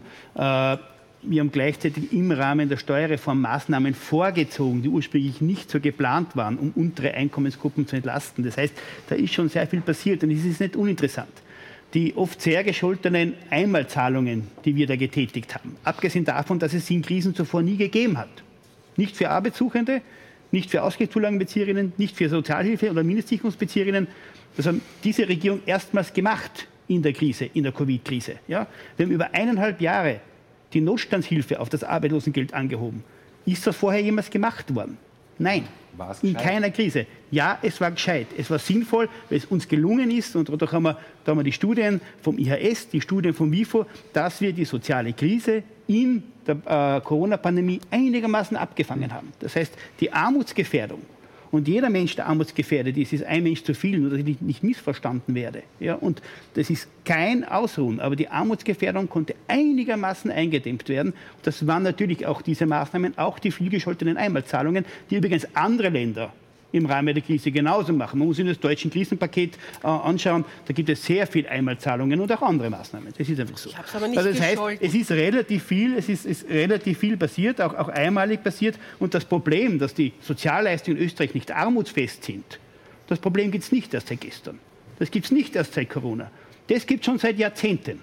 Wir haben bedauerlicherweise nie armutsfeste Sozialleistungen gehabt. Und es wird höchste Zeit, dass wir uns endlich dran machen, das tatsächlich zu tun. Wobei ich sage, es ist sehr schwierig und es ist nicht leicht und es braucht dazu auch einen politischen Konsens. Mhm. Und den herzustellen ist bekannterweise auch nicht besonders einfach. Nur zum Thema Arbeitsmarkt, ich halte es wirklich für ganz eine zentrale Herausforderung, äh, wie wir tatsächlich diese, diese Armutsgefährdung, gerade bei Menschen, die langzeitarbeitslos sind, die langzeitbeschäftigungslos sind, die besonders von, von, von dieser Teuerung auch betroffen sind, wie man die bestmöglich abfangen tut. Da ist für mich natürlich die Frage einer Valorisierung von Sozialleistungen eine ganz wesentliche. Auf der anderen Seite muss man auch eines sagen, ja, wenn wir viel Geld in die Valorisierung von Sozialleistungen, Sozialtransfers äh, stecken beispielsweise. Kann dieses Geld auch fehlen beim Ausbau von Kinderbetreuungseinrichtungen beispielsweise? Ja? Die Frage von Finanzleistungen versus Sachleistungen, die Frage von Erhöhung von, von, von Finanzleistungen versus Beschäftigungsprojekte. Das Nein, zahlen wir. Den Spekulanten zahlen wir es. Aber jetzt tun wir Kinder. Ja, Kollege äh, Stöger, ich, weiß jetzt, ich weiß jetzt nicht, warum Sie mir das, warum Sie mir unterstellen, ich würde Spekulanten das Geld irgendwo hinten nachschmeißen. Das wäre mir persönlich relativ neu. Ich habe das noch nie gemacht und habe auch nicht vor, das zu tun. Die Frage ist nur, das ist eine ernsthafte Diskussion der Sozialpolitik Gaspreis. und da kann man sich durchaus auch einmal stellen, wenn man fragt, investiere ich hier. Ich glaube, ich glaube, wir müssen in beides investieren. Wir müssen sowohl den Finanzbereich stärken, die sozialen Transfers stärken, wie wir es auch getan haben, als auch die Infrastruktur. Und das heißt für mich auch die Idee beispielsweise, äh, die der, der Herr Pitschek angesprochen hat, nämlich die Frage von Beschäftigungsgarantien oder Qualifizierungsstrategien, um Menschen in Langzeitarbeitslosigkeit rauszuholen, halte ich für sehr wichtig. Und man sieht ja auch, wir haben ja in der Corona-Krise auch sehr umfangreiche Pakete geschnürt. Nicht nur das Arbeitslosengeld erhöht, wir haben die Corona-Job-Offensive, wir haben die Initiative Sprungbrett. Viel gescholten, viel kritisiert. Was es gebracht hat, ist, dass wir derzeit die niedrigste Arbeitslosigkeit von seit 14 Jahren haben. Mhm. Und natürlich ist das auch einer Konjunktur geschuldet. Nur ganz falsch haben wir die Arbeitsmarktpolitik in der Krise scheinbar nicht angelegt. Sonst hätte es diese Zahlen nicht gegeben. Die Konjunktur alleine wird vermutlich nicht sein. Aber wir werden sehen, was die nächsten Monate bringen, weil die werden scharf werden für den Arbeitsmarkt. Okay, äh, Herr Weidinger, weil äh, der Herr äh, Abgeordnete Kotzer gerade angedeutet hat, dass offensichtlich das äh, Herstellen des politischen Konsens äh, nicht immer so leicht ist. Ähm, warum ähm, machen Sie es ihm nicht leichter oder äh, wo ist das Problem? Nein, das grundsätzlich nicht.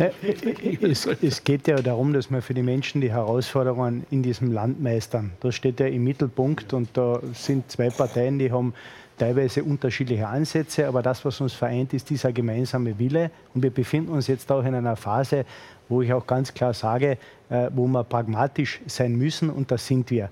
Deswegen halte ich noch einmal fest, äh, die Frau äh, Meyerhuhr hat es ja früher auch angeführt. Es ist notwendig, dass man eine Strategie braucht, losgelöst von einer Krise. Die haben wir. Menschen entlasten. Das machen wir mit unseren Budgets.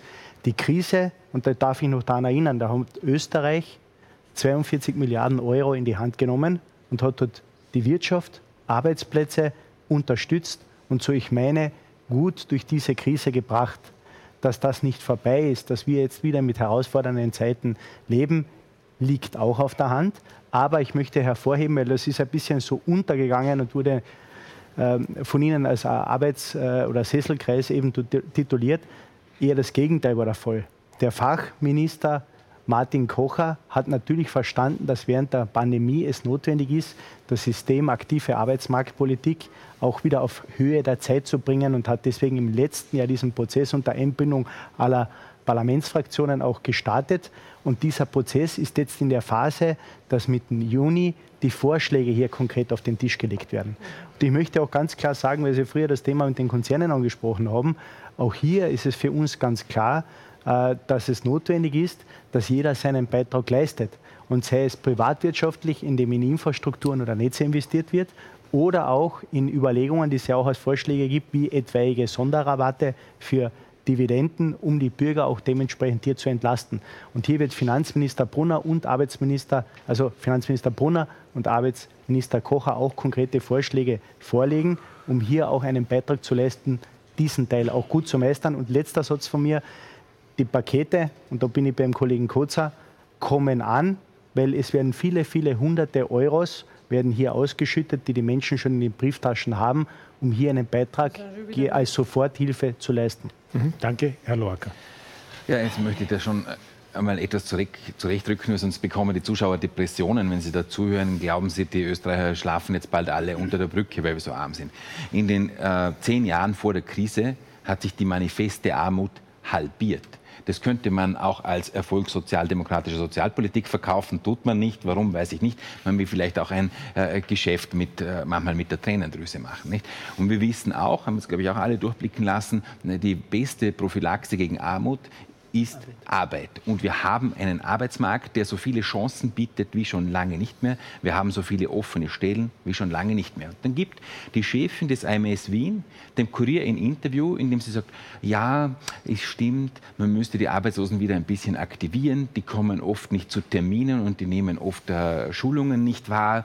Und ja, es ist ein bisschen eingeschlafen, dass wir über die Bundesländergrenzen hinweg Arbeitsplätze vermitteln. Und dann denke ich mir, hups, und das kommt von einer führenden Person des AMS. Und dann kommen wir zu der Struktur, die, die Frau Meyerhuber angesprochen hat. Wir haben in Österreich sehr viele verschiedene kleine Förderungen dafür, in Teilzeit zu arbeiten. Und mit diesen steuerlichen Anreizen und Sozialversicherungsanreizen in Teilzeit zu arbeiten, rentiert sich dann für diese Arbeitskräfte nicht, mehr zu tun oder es rentiert sich nur ganz wenig und dann verharren sie in diesen oft schlechter bezahlten ähm, Teilzeitjobs und entwickeln sich nicht weiter. Und wenn man dann arbeitslos wird, hat man eine schlechte Arbeitslosenleistung. Wenn man in Pension kommt, hat man eine niedrigere Pension, wenn man viele Jahre in der Teilzeit war. Und eigentlich müssten wir uns die Struktur anschauen, die wir aufgebaut haben, die die Republik aufgebaut hat, die leistungsfeindliche Bremsen überall einschiebt und dem, der mehr arbeiten möchte, immer sagt, das zahlt sich für dich nicht aus, weil da fällt diese Leistung weg und dort muss jetzt das bezahlen und das bezahlen und das bezahlen, wenn du mehr arbeitest. Und das sind strukturelle Probleme, die gegen die gehen, die arbeiten die jetzt im Übrigen dem Finanzminister die Kassen füllen. Es gehört die kalte Progression abgeschafft, damit denen, die arbeiten, mehr netto übrig bleibt. Und über das redet leider niemand. Mhm. Vielen herzlichen Dank. Äh, Sie haben jetzt darüber geredet. Äh, Frau Meyerhuber, äh, Herr Bitzek, Sie haben äh, nicht nur aufmerksam zugehört, Sie haben auch viele Notizen gemacht. Äh, Frau Meyerhuber, deshalb gleich äh, möchte ich mit Ihnen beginnen. Was hat, ist Ihnen denn jetzt besonders aufgefallen an dieser Diskussion? Es waren jetzt viele Themen. Eins möchte ich unterstreichen, was der Herr Abgeordnete Loacker gesagt hat. Es gibt empirische Befunde und da hat das WIFO dazu gearbeitet, dass eine bessere Betreuung der Arbeitslosen am AMS tatsächlich dazu führt, dass die Arbeitslosenphase reduziert wird, dass die Leute schneller in einen Job kommen. Also das kann ich nur unterstreichen, dass da die Vermittlungsbemühungen äh, seitens des AMS wirklich eine wichtige Rolle spielen. Und wenn die verstärkt werden, dann ist das sozusagen ein, ein wichtiger Schritt äh, in die äh, richtige Richtung, würde ich sagen. Ähm, Eins möchte ich hier an dieser Stelle festhalten. Sie haben das ja gesagt, äh, Herr Abgeordneter Weidinger. Äh, Arbeit soll sich lohnen da würde ich gern darauf äh, verweisen, äh, dass Sie ausschließlich von der Erwerbsarbeit sprechen.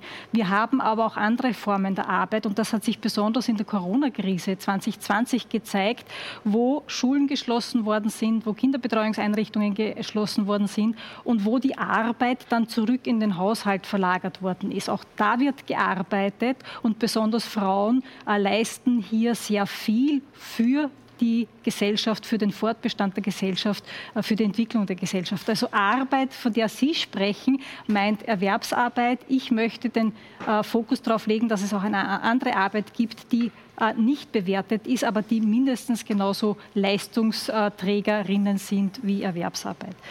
Ähm, das Dritte, was ich festhalten möchte, ist, dass die Pandemie gezeigt hat, dass das Verständnis der öffentlichen Hand des Staates jetzt wieder eine, ein anderes ist. Also ähm, Gott sei Dank äh, hat die Politik dieses Mal anders reagiert wie in der großen äh, Rezession in den 1930er Jahren und da hat sie aktiv dagegen gesteuert und ich denke, das ist ein wichtiger Schritt gewesen, der, im öffentlichen Diskurs zu sehen, dass die öffentliche Hand hier eine ganz große Rolle hat in der Gestaltung der Wirtschaft. Dass es nicht nur um Angebot und Nachfrage am freien Markt geht, sondern dass Wohlfahrt und Wohlbefinden in einem Land maßgeblich von staatlichen Strukturen mit beeinflusst werden. Und das ist eigentlich eine gute Grundlage, auf der aufgebaut werden könnte, um die großen Herausforderungen für die Zukunft zu anzugehen. Mhm, Dankeschön, Herr Bitzek. Was war für Sie das, äh, was Sie mitgenommen haben jetzt aus dieser äh, lebendigen Runde der letzten? Oder wo Sie auch Widerspruch äh, zum Teil anmelden haben? Ähm, ja, also ich denke, es sind sehr viele, sehr viele gute äh, Dinge gefallen. Ähm, es ist tatsächlich so, dass wir ähm, aus der Pandemie heraus, ähm, also dass die Einmalzahlungen natürlich was bewirkt haben, das ist klar. Äh, es ist tatsächlich so, dass das Arbeitslosengeld und die Notstandshilfe in den letzten 30 Jahren so in einer Art Dornröschenschlaf äh, waren. Man hat da wenig äh, verändert dran. Ähm, aber natürlich hat die Pandemie selbst, da waren wir innerhalb von einem Monat, sind die, haben sich die Arbeitslosenzahlen fast verdoppelt. Mhm. Und es wurde ganz, ganz offensichtlich, wenn wir die Kurzarbeit nicht gemacht hätten als Land Österreich, als Republik, dann hätten wir wahrscheinlich sogar über eine Million Arbeitslose, zumindest kurzfristig in diesem Land gehabt. Ähm, und äh, da sieht man ganz deutlich, also da hat man dann ganz deutlich gesehen, wie wichtig eigentlich ein Arbeitslosengeld ist und auch eine Höhe eines Arbeitslosengeldes, wie viel äh, Armut das dann auch verhindern kann. Ähm, aber und wie viel auch Armut es im Endeffekt dann nicht, nicht verhindern kann. Also wir sind ja in, in Österreich insgesamt in einer, natürlich im, im internationalen Vergleich äh, äh, ausgezeichnete Situation, weil wir einen tollen Sozialstaat haben. Aber es gibt halt in diesem Sozialstaat immer auch noch Löcher und Lücken, äh, die es, äh, die es laufend zu füllen gilt. Mhm. Also wir sind da eigentlich, und im Stopfen dieser Lücken sind wir eigentlich noch nicht weit genug. Ne? Also wir mhm. haben in Österreich insgesamt ähm, armutsgefährdete Personen und ausgrenzungsgefährdete Personen. Das bewegt sich in dem Bereich, wenn Sie 100 Menschen in einem Raum versammeln, dann sind davon 15 äh, in dieser Kategorie armuts- und ausgrenzungsgefährdet. Mhm. Also da, ähm, glaube ich, gibt es noch viel zu tun.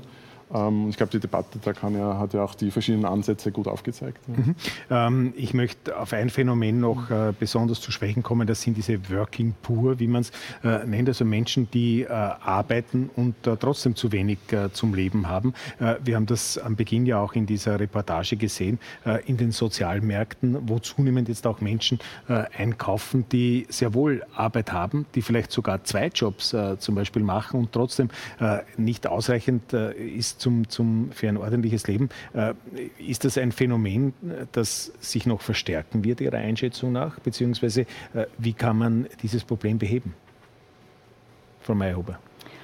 Ich fürchte, dass wir im Jahr 2022 da äh, noch längere Zeit diese Situation haben, dass die sozialen Märkte für, die, für einen großen Teil der Bevölkerung, einen größer werdenden Teil der Bevölkerung ganz wichtig ist. Mhm. Armut hat ja quasi zwei äh, Komponenten. Einerseits die Einkommenskomponente, nämlich wie viel Geld haben die Haushalte zur Verfügung aufgrund von Erwerbseinkommen oder aufgrund der Sozialleistung und auf der anderen Seite, welche Konsumausgabenstrukturen haben sie. Und das ist ja heute schon diskutiert worden, dass die unteren, äh, dass die ärmsten Haushalte, die 30 Prozent der ärmsten Haushalte im Grunde ihr gesamtes verfügbares Einkommen für Konsumzwecke ausgeben müssen, beziehungsweise eigentlich äh, im Jahr 2019, 2020, äh, da gibt es Daten von Statistik Austria, war es so, dass das untere Drittel eigentlich die laufenden Konsumausgaben nicht durch das verfügbare Haushaltseinkommen decken konnte. Das heißt, sie haben sich verschuldet. Sie haben sich verschuldet oder sie haben die äh, Ersparnisse aufgebraucht äh, oder sie haben sich eben verschuldet. Also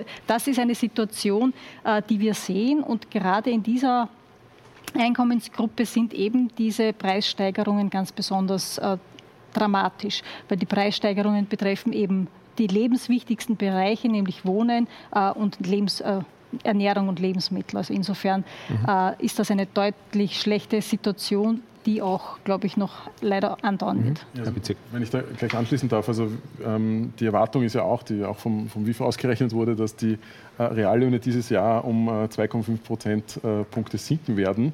Das ist äh, der höchste Verlust an Kaufkraft für die breite Masse in Österreich seit Jahrzehnten. Ähm, und ich glaube, wir müssen äh, auch ein bisschen in der nächsten Zeit darauf schauen, dass wir diese Teuerung und diese Kaufkraftverluste, die es zweifellos gibt, solange die Energiepreise so hoch sind, da zahlen wir natürlich viel Geld ans Ausland, an Russland, aber auch fürs Öl zahlen wir viel Geld. ähm, an Saudi-Arabien und ähnliche, ähnliche Länder, das uns äh, für die inländische Kaufkraft fehlt. Und da fehlt mir noch ein bisschen das Management ähm, dieser Teuerung. Also ähm, einerseits machen das natürlich die Sozialpartner, die müssen schauen, dass sie mit der Lohnpolitik ausgleichen hier äh, und auch eventuell Mindestlöhne setzen von 1.800 Euro. Das wäre eine gute Idee, dass man halt für die, für die Working Poor gerade eine, äh, etwas, etwas tut. Ähm, aber andererseits sehen wir ja auch, dass diese Kaufkraftverluste, die, die das Land Österreich insgesamt hat, die Bevölkerung insgesamt hat, ähm, dass die nicht, äh, noch nicht so gut gemanagt werden, wie das notwendig ist. Also wir sehen zum Beispiel bei den Vermietern, ähm, die ähm, erhöhen gerade die Mieten um rund 10 Prozent. Äh, die privaten Vermieter, die dürfen das auch aufgrund der meisten Mietverträge. Und zahlen im Moment deswegen eigentlich haben die, die keinen Kaufkraftverlust. Ne? Während die Beschäftigten einen hohen Kaufkraftverlust haben und andererseits äh, die Energiekonzerne überhaupt keinen Kaufkraftverlust haben, die schreiben sogar noch Rekordgewinne. Ne? Also hier fehlt mir eigentlich noch ein bisschen der Management. Ja, wir werden jetzt gerade im Moment, solange die Energiepreise sind, ein Stück ärmer, zumindest zeitweise, bis sie vielleicht wieder fallen, die Energiepreise.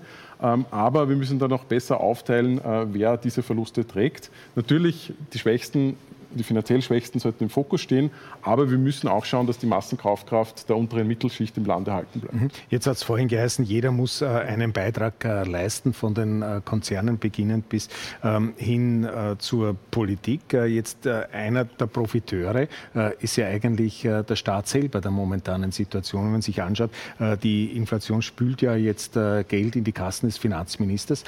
Was soll der Finanzminister machen mit diesem Geld, beziehungsweise was davon soll den Menschen wieder zugutekommen, auf welche Art und Weise?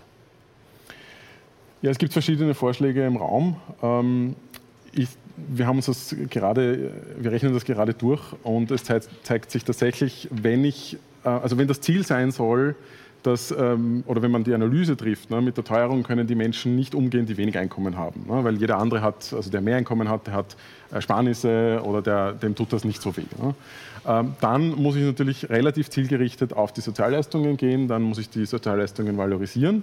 Ähm, eine Abschaffung der kalten Progression kann man politisch für gut finden, äh, ist allerdings so, dass da das meiste Geld und wirklich das allermeiste Geld den hohen Einkommen zugutekommt, auch dem, dem, mittleren Einkommen, aber nur sehr, sehr wenig den unteren Einkommen, weil wenn ich, keine, also wenn ich keine Lohnarbeit habe oder wenn ich nur sehr wenig verdiene, bin ich auch von der kalten Progression eben äh, wenig betroffen. Äh, genauso hier auch eine Mehrwertsteuersenkung eine Mehrwertsteuersenkung auf Treibstoff äh, finde ich auch nicht so eine gute Idee. Ähm, das hilft wiederum eher den, Auto, also den Leuten, die mehr Autos haben und die mhm. auch wiederum mehr Geld haben. Eine Mehrwertsteuersenkung auf Lebensmittel kann man machen. Das ist, bringt ungefähr den, den niedrigen Einkommen und den hohen Einkommen gleich viel. Ähm, da würde ich es aber auch eher einschränken auf Grundnahrungsmittel, äh, vielleicht sogar auch ein bisschen weitergehen und einmal ähm, nicht immer nur darüber nachdenken, okay, wie, wo kann ich jetzt Geld hintun, sondern auch einmal ähm, die Teuerung selbst abbremsen mittels Höchstpreisen. Beispielsweise, wir hatten in Österreich bis 1988 einen amtlichen Brothöchstpreis. Mhm. Ja. Also das wäre durchaus eine Möglichkeit für eine bestimmte Brotsorte sowas wieder einzuführen um halt auch, das würde dann auch direkt eben die Inflationsrate mhm. dämpfen. Mhm. genauso, wenn ich einen Gas- und Strompreisdeckel machen würde für den Grundbedarf, dann würde ich auch natürlich die Inflationsrate direkt dämpfen und die Teuerung insgesamt mhm. etwas an, mhm. abbremsen, zumindest zeitweise. Mhm. Vielen Dank. Also viele Möglichkeiten äh, anzusetzen. Fallen Ihnen noch andere ein, beziehungsweise was würden Sie machen, Frau Mayhuber? Ja, ich würde sozusagen diese kurzfristigen Maßnahmen diskutieren. Äh, es ist jetzt eh schon alles äh, sozusagen angesprochen worden. Äh, Dennoch würde ich auch unterstreichen, dass es eben, äh, wenn wir um Leistungsträger uns äh, Gedanken machen, es nicht sein kann, dass da nur die kalte, also die Progression adressiert wird, sondern eben, äh, ich habe es ausgeführt, dass eben auch unbezahlte Arbeit hier äh, sehr wohl äh, Leistungsträgerinnen sind. Und hier äh, natürlich wirken viel gezielter die höhere Sozialleistung. Also eine Indexierung von Familienleistungen, äh, wie der Herr Witzek ausgeführt hat, gab es schon sehr lange nicht mehr. Also das wäre hoch an der Zeit, dass man Familienleistungen, die Familienbeihilfe indexiert, beziehungsweise nicht nur indexiert, sondern die vergangenen Nicht-Indexierung jetzt äh, aufholt. Und das wäre sehr zielgerichtet äh, dorthin gehend, eben wo mhm. Kinder sind. Und kinderreiche Haushalte sind die Haushalte, die sehr stark armutsgefährdet sind. Also das wäre eine äh, rasch wirkende Maßnahme. Mhm. Dann sage ich vielen herzlichen Dank, Frau Meyerhuber, Herr Bitzek. Äh, ich komme zur Schlussrunde und äh, möchte Sie Folgendes äh, bitten. Ich beginne bei Ihnen jetzt, äh, Herr Stöger, nämlich was äh, ist das Wichtigste, äh, um auf diesen Begriff der Armutsfalle noch einmal zurückzukommen, den Sie zwar nicht mögen, äh, aber der im Titel unserer Sendung heute ja äh, drinnen steht. Äh, was ist die wichtigste Maßnahme, die es jetzt zu treffen gilt, über das, was äh, bereits passiert ist, hinaus, äh, um dieses Problem nicht noch virulenter zu machen? Das heißt, dass nicht noch mehr Menschen in diese Armutsfalle hineintappen und hineinschlittern. Also für die ganz grobe Armut ist es ganz zentral, das Arbeitslosengeld zu erhöhen. Mhm. Äh, der zweite wichtige Punkt ist, von der Sozialhilfe wieder zur bedarfsorientierten Mindestsicherung zu gehen. Äh, äh, dann kann man daher sehr viel tun. Und der dritte Schritt ist, wie die Frau Meyerhuber angesprochen hat, den Arbeitsmarkt den Menschen am Arbeitsmarkt Hilfen auch anbieten, mit Schulungen, mit Bildung äh, und, und, sie in die Arbeit begleiten. Mhm, vielen herzlichen Dank, Frau Belakovic. Der wichtigste also, Punkt. Ich kann nicht einen Punkt sagen, es braucht noch einmal, es braucht ein Bündel einerseits auf der Einkommensseite, das heißt jetzt ein Vorziehen einer Pensionserhöhung für das Jahr 2023 schon jetzt zur Jahresmitte vorziehen. Äh, auf der anderen Seite dann braucht es eine, eine Lohnsteuersenkung für die arbeitenden Menschen. Äh, es braucht die Wiedereinführung einer 13. echten Familienbeihilfe. Und auf der anderen Seite muss ich bei den Preisen äh, schauen, dass ich sie stabilisiere. Äh, also wenn ich sage, äh, also ich kann das nicht nachvollziehen zu sagen, wenn ich jetzt die Steuern auf Treibstoff senke, haben nur die Reichen was davon, sondern da haben alle was davon, weil äh, die Müllabfuhr wird auch mit Treibstoff fahren und damit gehen die Betriebskosten auf. Also das heißt, es braucht hier natürlich ein Senken äh, des, der Mehrwertsteuer auf Energie, auf Treibstoffe, aber ganz äh, speziell ein ganz wesentlicher Punkt sind die Lebensmittelpreise. Äh, Wenn es nicht ausreicht, dass äh, also was wir fordern, ist ein Warenkorb an Grundnahrungsmittel. Äh, wenn das nicht ausreicht, dass ich hier die Mehrwertsteuer senke oder gar streiche, dann, und das sehen wir als Ultima Ratio, dann muss ich äh, einen befristeten Preisstopp tatsächlich einführen, auch damit ihr mal den Leuten wieder ein bisschen Luft zum Atmen gebe und nicht, äh, dass die Angst haben müssen, dass sie vielleicht am nächsten Tag den Kindern äh, keine Schuljause mehr mitgeben äh, müssen. Weil äh, die Armutsfalle, wie auch immer, ist ja nicht nur im Bereich der Mindestsicherung, also der Mindestsicherungsbezieher oder der Arbeitslosen, sondern die geht jetzt, die breitet sich ja geradeaus hinein in den Mittelstand. Okay. Und damit das nicht passiert, äh, glaube ich, braucht es jetzt ganz, ganz dringend und ganz, ganz schnell diese Maßnahmen mhm, Danke, danke schön. Äh, Herr Loacker, ich nehme an, in den letzten Minuten ist vieles gesagt worden, wo es Ihnen die Haare aufgestellt hat. Äh, wie, äh, ja, ich, ich bemühe mich eh. ähm, ich glaube, der, der, Hauptpunkt ist ähm, die Nichtarbeitsfalle und die Teilzeitfalle aufzulösen, damit die Menschen die Möglichkeit haben, aus eigener Kraft ähm, zu Wohlstand zu kommen und nicht auf den Staat angewiesen zu sein. Nicht noch mehr Netze zu bauen, um die Menschen in staatlicher Abhängigkeit zu halten. Und das heißt, die Abgaben so reduzieren, dass die Menschen gerne arbeiten gehen, weil sie nicht das Gefühl haben, dass sie jeden zweiten Euro der Republik abliefern müssen und dass sie aus eigener Kraft auf eigenen Beinen stehen können, nicht auf den Staat angewiesen sind. Wir haben so viele offene Stellen wie noch nie in allen Qualifikationsstufen vom Hilfsarbeiter bis zum Akademiker. Das Matching funktioniert noch nicht. Da können wir noch mehr Chancen realisieren, um den Menschen zur Selbstständigkeit zu verhelfen. Mhm, danke, Herr Kutzer. Also einerseits den Weg konsequent weitergehen, den wir schon im Punkt der Arbeitsmarkt im Rahmen der Covid-Krise an, äh, eingeschlagen sind, nämlich einerseits investieren in Qualifizierung, in Weiterbildung und das sozial bestmöglich abgesichert und den Versuch, unser Sozialsystem möglichst armutsfest zu machen, als kurzfristige Maßnahmen und ganz gezielt dort die Maßnahmen zu setzen, wo tatsächlich insbesondere betroffene Menschen sind. Aber das wird nicht reichen. Wir brauchen auch eine Mittelfrist- und eine Langfristperspektive. Und die Mittelfrist- und Langfristperspektive heißt, den möglichst raschen Ausstieg aus den fossilen Energien zu fördern und voranzutreiben, damit wir unabhängig sind von Öl und Gas, insbesondere vom russischen Gas, und dass wir wirklich dieses Beschäftigungswunder und diese notwendige, notwendigen Wandel in der Umweltpolitik, Energie, Energiepolitik, nämlich der totale Umstieg auf erneuerbare Energien und auf eine gerechte sozial-ökologische Transformation unseres Wirtschaftssystems auch wirklich energisch voranzutreiben. Weil das ist mittelfristig und langfristig das beste Mittel gegen Teuerung, gegen Inflation und gegen die Abhängigkeit von äh, Potentaten und autoritären Regimen, weil ich glaube, das sollten wir nicht mehr weiter finanzieren, mhm. weder im Osten noch im Süden. Vielen Dank, Herr Weidinger. Sozial betroffene Menschen weiter unterstützen, wie wir es machen, diesen Kurs weiter fortsetzen und ganz stark die Wirtschaft entlasten, Bürokratie abbauen, keine neuen Steuern, Verwaltung weiter vereinfachen, und unser Gesellschaftsmodell fit machen für das zweite und dritte Jahrzehnt des 21. Jahrhunderts durch Ökologisierung und Vereinfachung am Arbeitsmarkt, wie es Bundesminister Kocher vorgeschlagen hat, um hier mehr Menschen, Männer und Frauen in Beschäftigung zu bekommen. Da möchte ich mich bei Ihnen allen herzlich bedanken für diese an Ideen und Argumenten reiche Sendung über das Thema Armut. Danke, meine Damen und Herren, Ihnen für Ihr Interesse und fürs äh, Dabeisein. Und ich freue mich, wenn Sie in einem Monat wieder zuschauen bei Politik am Ring. Auf Wiedersehen und alles Gute.